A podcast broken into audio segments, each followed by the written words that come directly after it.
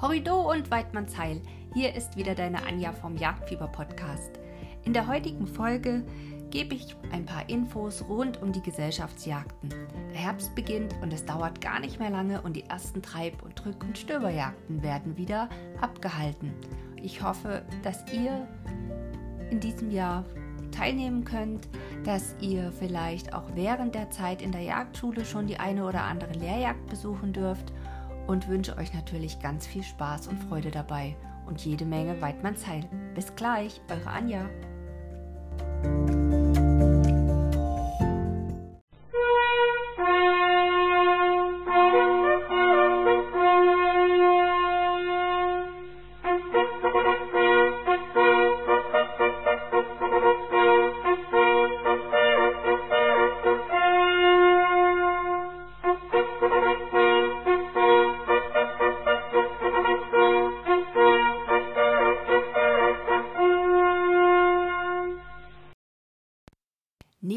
Einzeljagd hat ja auch die Gesellschaftsjagd ein doch sehr breites Spektrum, wie man es nutzt. Und in der Regel dient die Gesellschaftsjagd dazu, dass man in einer kurzen Zeit mit mehreren Jägern hoffentlich eine gute Jagdstrecke erreicht. Man möchte also effektiv jagen. Sehr viele Forstverwaltungen und auch Pächter verbinden natürlich auch mit so einer Einladung das Gefühl der Verbundenheit und der Möglichkeit, dass man sich mal wieder austauschen kann, dass man Kontakte pflegt, Brauchtum pflegt, all das, was in den letzten zwei Corona-Jahren leider ein bisschen hinten runtergefallen ist. Und was natürlich auch ganz wichtig ist bei diesen Jagden, die sind einfach ganz wichtig, damit die Wildbestände so reduziert werden, damit die Wildschäden in Feld und Wald vermieden werden. Je nachdem, was ich bejagen möchte, danach bestimmt sich auch die Form der Jagdart. Und wir haben viele Begriffe, bei denen es ja auch mir nicht immer so leicht fällt, die auseinanderzuhalten. Was ist denn nun genau eine Bewegungsjagd? Was ist eine Treibjagd? Was ist eine Drückjagd? Und deshalb kann es nie schaden, sich immer mal wieder mit diesen Dingen zu beschäftigen. Bei einer Treibjagd wirken mehrere Jäger mit den Treibern und den Hunden zusammen und immer dann, wenn es auf Niederwild geht, dann ist das eine ganz gute, geeignete Form des Jagens. Wichtig ist, dass man die Länderregeln in den einzelnen Bundesländern beachtet. Da kann es durchaus große Unterschiede geben. Tja, welche Formen der Niederwild-Treibjagd sind denn bei uns gebräuchlich? Wir unterscheiden Buschieren, Kesseltreiben, die böhmischen Streifen, das Vorsteh- und das Standtreiben. Jetzt habe ich natürlich in meinem Revier hier eher weniger Niederwild, aber es gibt genug, wo es eben auch den Feldhasen gibt. Deshalb ist es auch wichtig, sich zu überlegen, bevor ich eine Niederwildjagd starte, auf den Feldhasen, was muss ich beachten. Was sehr günstig ist, dass man vorher überhaupt erst mal prüft, ob überhaupt genügend Wild vorhanden ist, um eine Treibjagd abzuhalten. Das kann ich durch Scheinwerferzählungen im Oktober machen. Damit kann man den Hasenbesatz dann ziemlich gut einschätzen. Im Schnitt sollten im Revier auf 100 Hektar, also ungefähr einen Quadratkilometer, mindestens 15 Hasen gezählt werden, damit sich eine Treibjagd auf den Hasen lohnt werden unter 15 Hasen auf 100 Hektar gezählt, ist einfach aus wildbiologischen Gründen keine Jagd zu machen, weil der Schaden dann den Hasenbesatz einfach nachhaltig stört. Was versteht man unter einem Vorstehtreiben?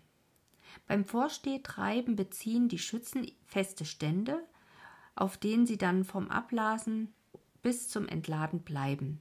Die Treiber machen das Wild hoch, werden auch unterstützt von Hunden und treiben dann das Wild auf die Standschützen zu.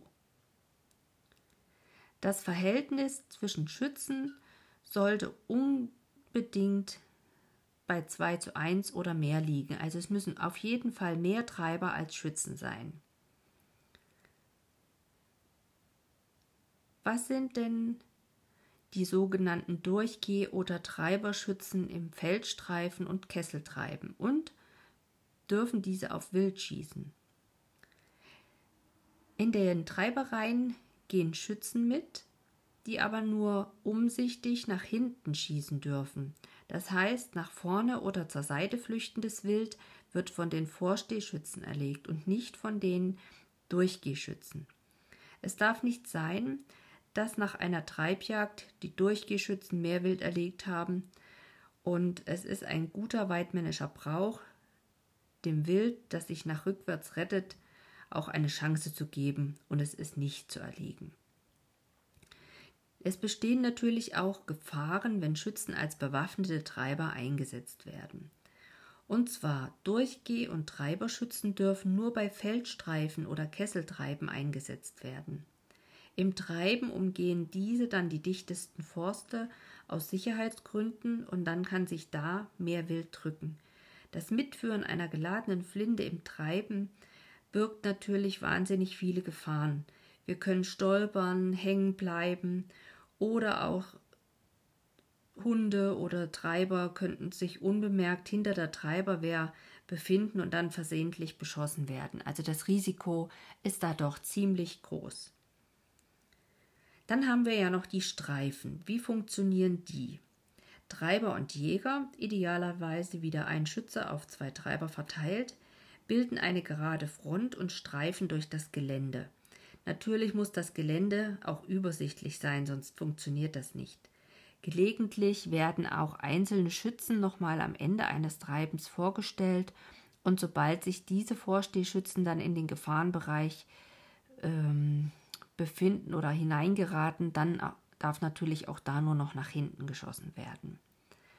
Bei der böhmischen Streife wird anders als bei der Streife eine gerade Front gebildet, sondern es gibt im Prinzip auch noch links und rechts einen vorgezogenen Flügel. Das ist der Unterschied. Also wir haben quasi bei der Streife in eine Richtung und bei der böhmischen Streife auch noch links und rechts einen Flügel. Kann man bei einer Streife die Hunde als Treiber einsetzen?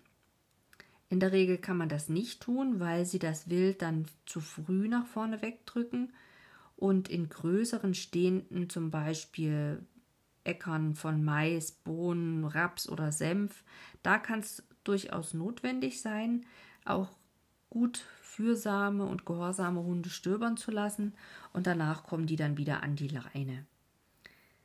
Beim Kesseltreiben bilden die Schützen und die Treiber einen Kreis, indem sie von einem zentralen Punkt nach zwei Seiten auslaufen. Wenn der Kreis dann geschlossen ist, wird angeblasen und das bedeutet, mit dem Anblasen darf geladen werden und geschossen werden.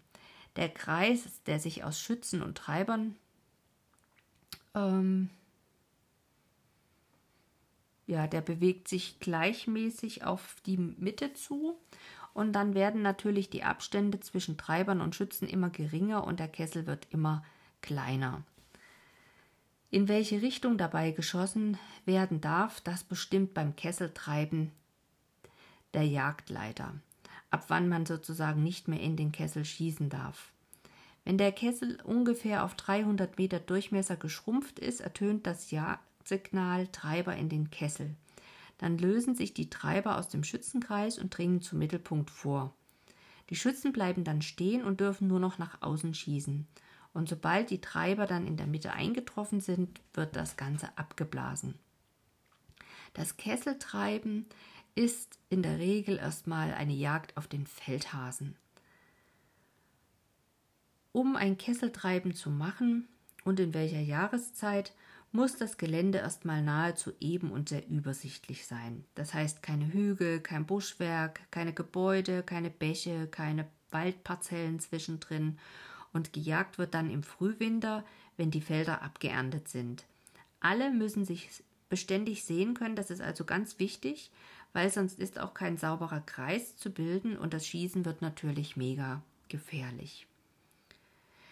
Die Hunde dürfen beim Kesseltreiben nicht an der frei laufen, die müssen also an der Leine bleiben, damit auch die Schützen ungehindert schießen können. Hunde, die in solchen Treiben frei laufen dürfen, werden meist schutzhitzig und sind dann für einen ordentlichen Jagdbetrieb in der Zukunft auch nicht mehr brauchbar.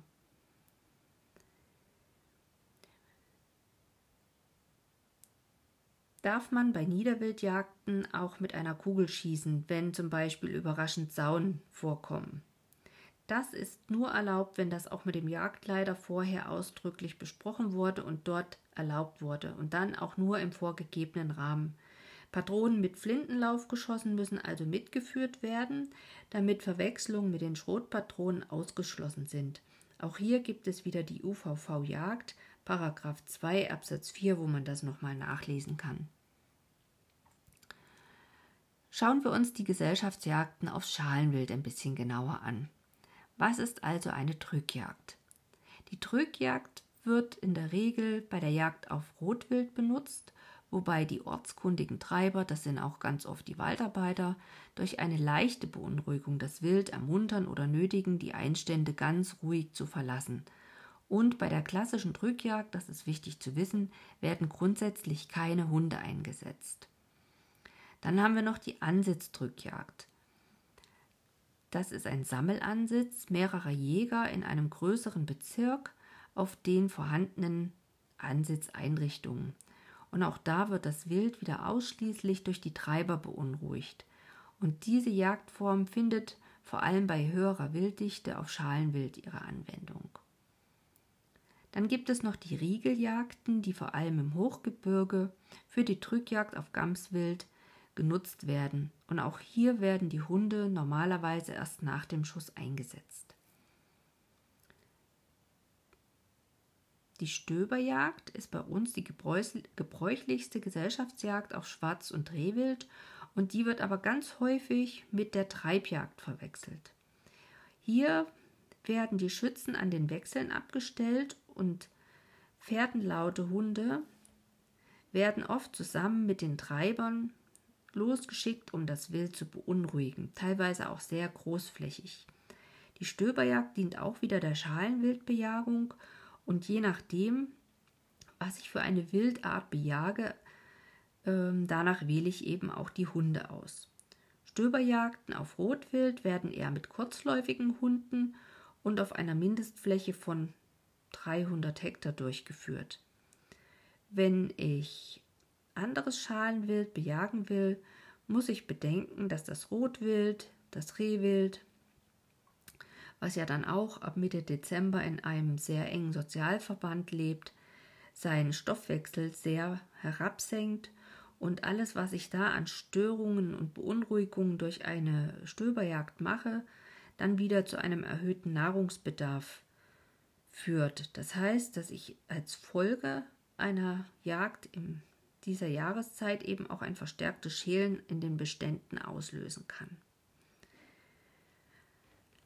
Dann haben wir noch die Lappjagd.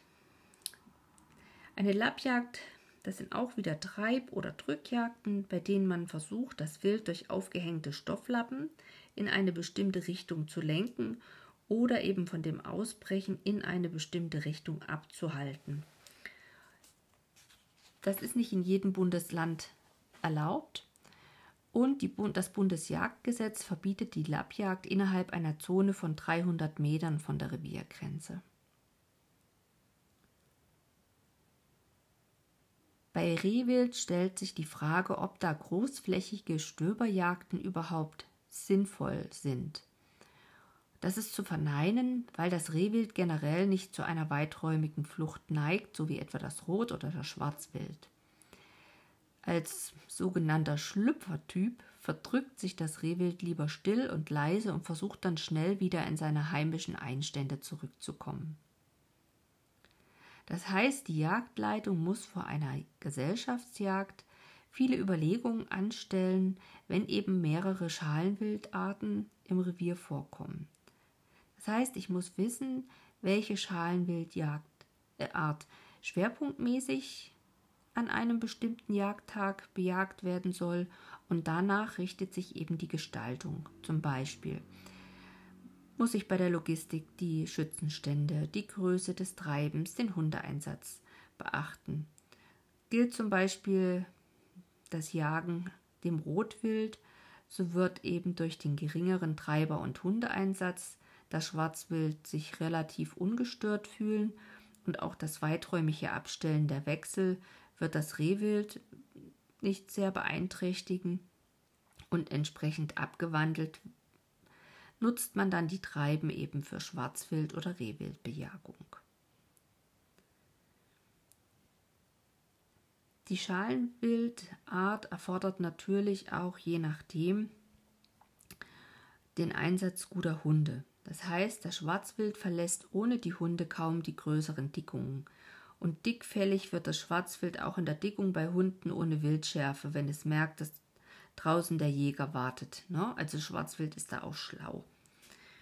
Das heißt, neben der Überlegung, wie viele und welche Hunde vorhanden und zur Jagd eingesetzt werden sollten, muss der Jagdleiter den Hundeführern auch Hinweise geben für eventuelle Notfälle, dass der Hund sich verjagt, also sprich verlaufen hat.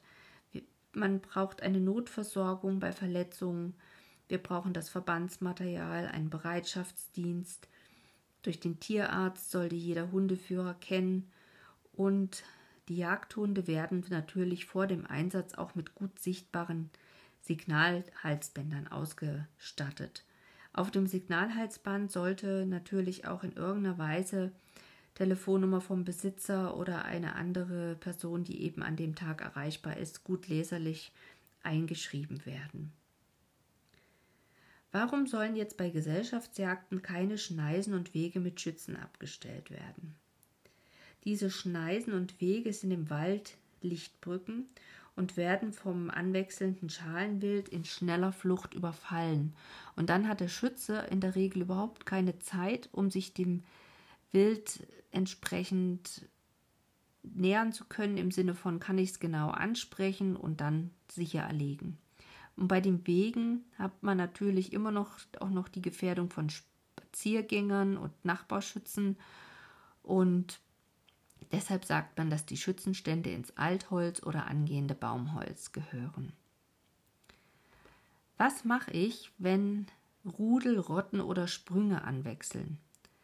Grundsätzlich jung vor alt. Das heißt, wir versuchen erst die Kälber, die Frischlinge oder die Kitze vor dem Mutterwild zu beschießen, weil Fehlabschüsse von führenden Stücken immer negative Folgen auf die komplette Sozialstruktur des Verbandes haben.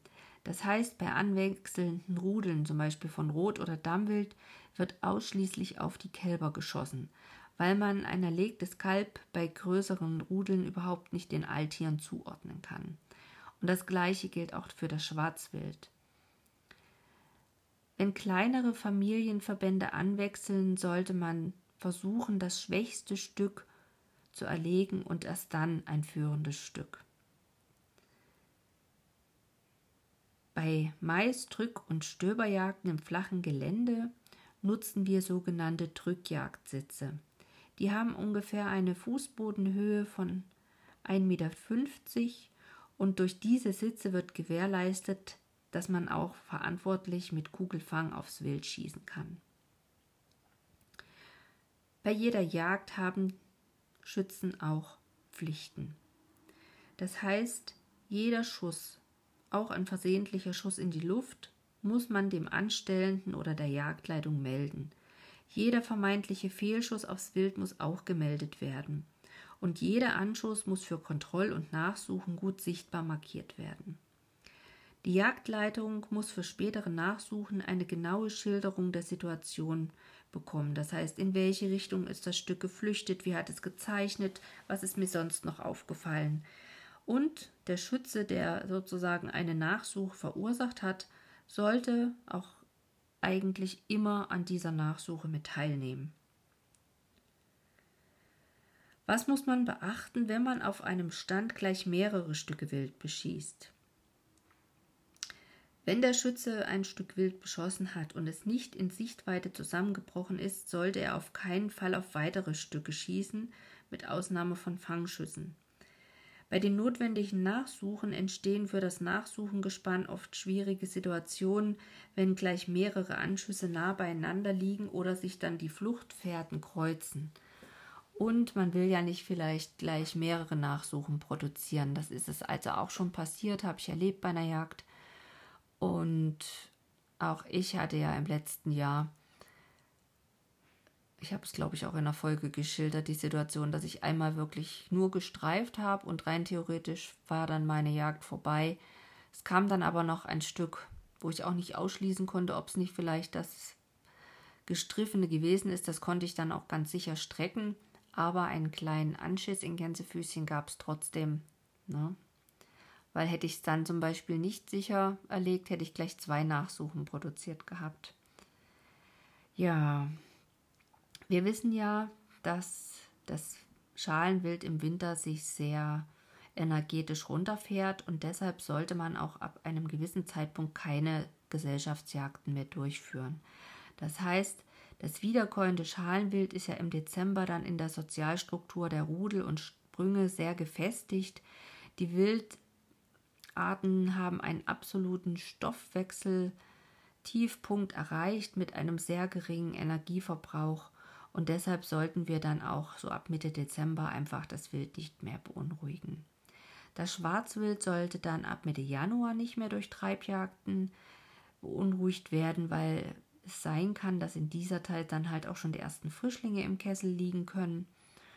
Und wenn die Bache mit Druck, also dass Treiber und Hunde unterwegs sind, aus dem Frischkessel gejagt werden, so suchen diese in der Regel dann diese Kessel auch nicht mehr auf und die Frischlinge verenden. Ja, das heute als erste kleine Folge nach meiner doch längeren Sommerpause. Wie immer wünsche ich ein kräftiges Weidmannsheil und freue mich, wenn wir uns bald wieder hören. Bis bald!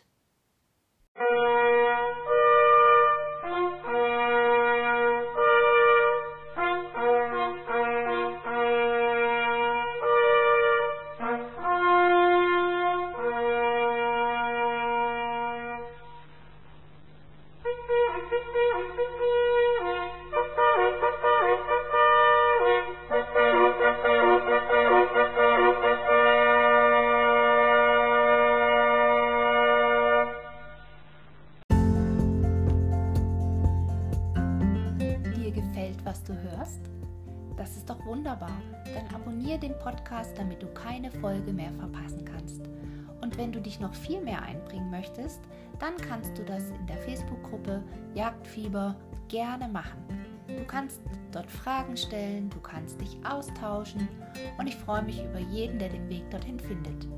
Auch in meinem Blog jagdfieber-podcast.de wirst du immer wieder neue Beiträge und Anregungen finden.